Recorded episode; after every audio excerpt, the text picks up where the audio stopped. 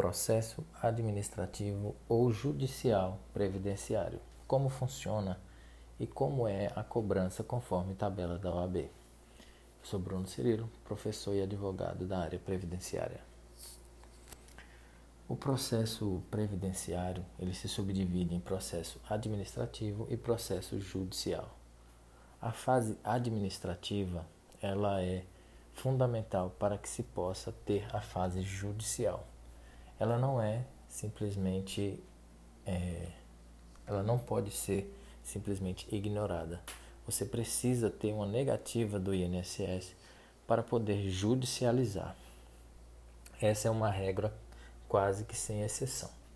Então, quando você vai pedir um benefício por incapacidade, uma aposentadoria, uma pensão, você primeiro precisa receber uma negativa do INSS para poder judicializar. Mas vamos tratar primeiro da parte administrativa. Suponhamos que o INSS não negue e você tenha o seu benefício concedido. Se você é, requereu uma aposentadoria, um benefício por incapacidade, uma pensão, o INSS ele tem a obrigatoriedade de te dar resposta em até 30 dias. Não te dando essa resposta, o INSS já incorre em uma falha. Então você já pode judicializar. Mas a regra é que os advogados e também os segurados, eles aguardem um pouco mais até que o INSS negue. O INSS acabe apresentando uma prova dessa negativa. Porque para judicializar é necessário uma prova da resistência do INSS, essa negativa. Considerando, pois, que o INSS concedeu, então, a tabela do AB diz que quando o advogado trabalha em processo administrativo, é, ele deve cobrar, no mínimo, 10% do proveito econômico ou um valor fixo, três salários mínimos. O que nós temos como proveito econômico é o seguinte: tudo que o beneficiário vai receber nos 12 primeiros meses.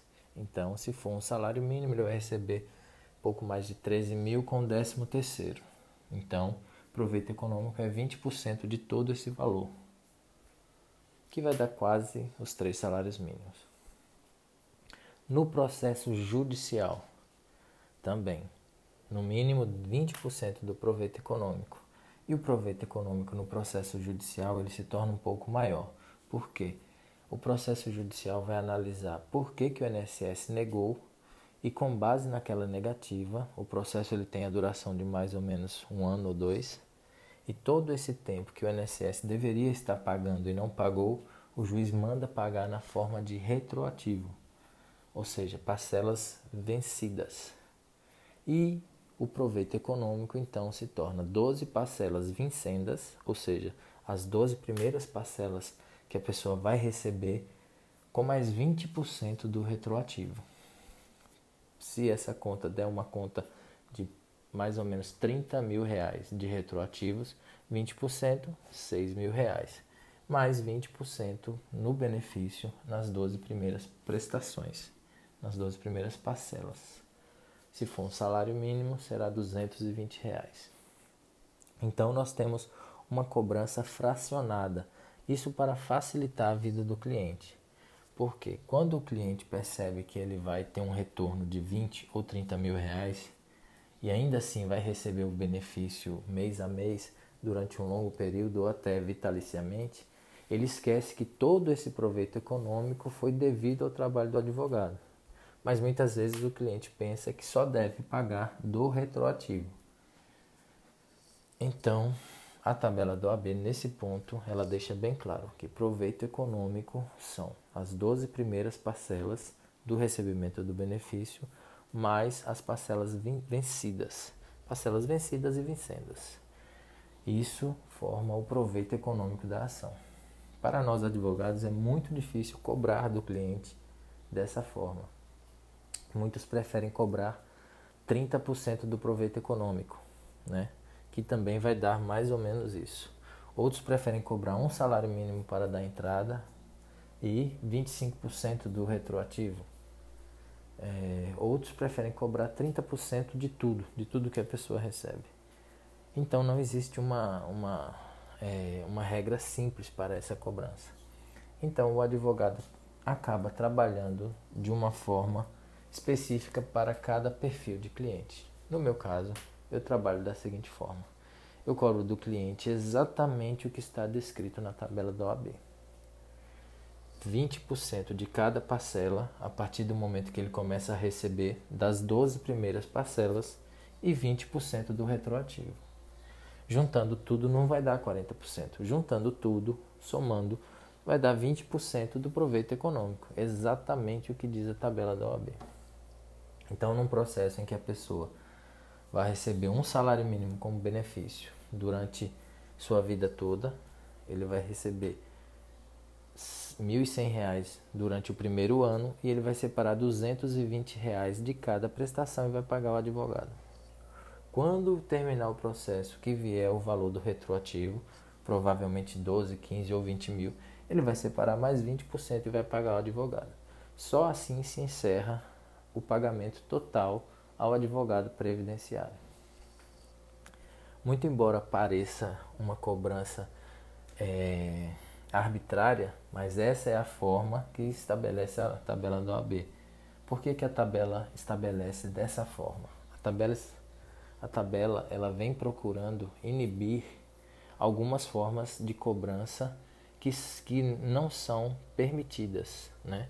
Por exemplo, é, já tivemos situações em que o, o, o advogado cobrava 50% dos valores do retroativo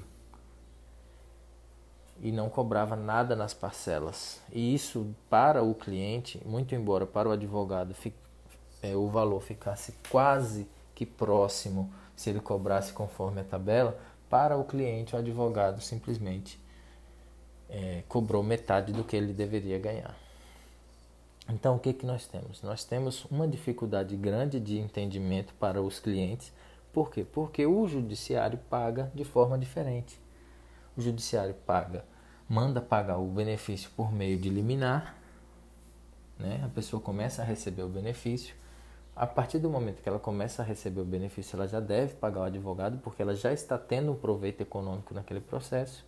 E quando termina o processo, que vem o valor do retroativo, ela deve pagar o advogado. Como algumas pessoas realmente não conseguem entender, assimilar esse tipo de cobrança, então o advogado acaba, co acaba cobrando um valor fechado. Se a ação ela tem possibilidade de resultado, como por exemplo um, uma aposentadoria, uma pensão por morte em que o INSS acabou negando porque a pessoa não apresentou os documentos corretamente, e você como advogado percebe que já está com os documentos corretos e provavelmente vai ser procedência, você pode cobrar ao final 30% do, do retroativo, que vai ficar bem próximo do que determina a tabela. Mas ainda assim eu recomendo que você cobre exatamente como está na tabela. Porque qualquer divergência, você apresenta a tabela para a pessoa. E se essa pessoa, por qualquer motivo, estiver com algum tipo de, de insatisfação, ela pode ir na OAB e vai fazer a reclamação dela e você vai apresentar as provas de que você cobrou exatamente conforme determina a tabela. Então, essa é a forma de cobrança do processo previdenciário. Dois momentos de cobrança, porque tem dois momentos de recebimento. Para o cliente que não está recebendo nada, quando ele chega no escritório e recebe essa notícia de que ele vai pagar em dois momentos, só o fato dele escutar o advogado dizendo que ele vai receber, ele já fica tão feliz que não se é, atenta ao fato de que ele terá que fazer esses pagamentos em dois momentos. E quando o pagamento realmente vem, ele não se recorda dessa conversa. Por isso é muito bom que você, advogado, deixe tudo escrito minuciosamente. Então era isso que eu gostaria de conversar com vocês hoje. Espero que tenha contribuído para a advocacia de vocês aqueles que não são advogados. Espero que vocês tenham compreendido que essa forma é uma forma justa, é uma forma que está determinada na tabela do AB.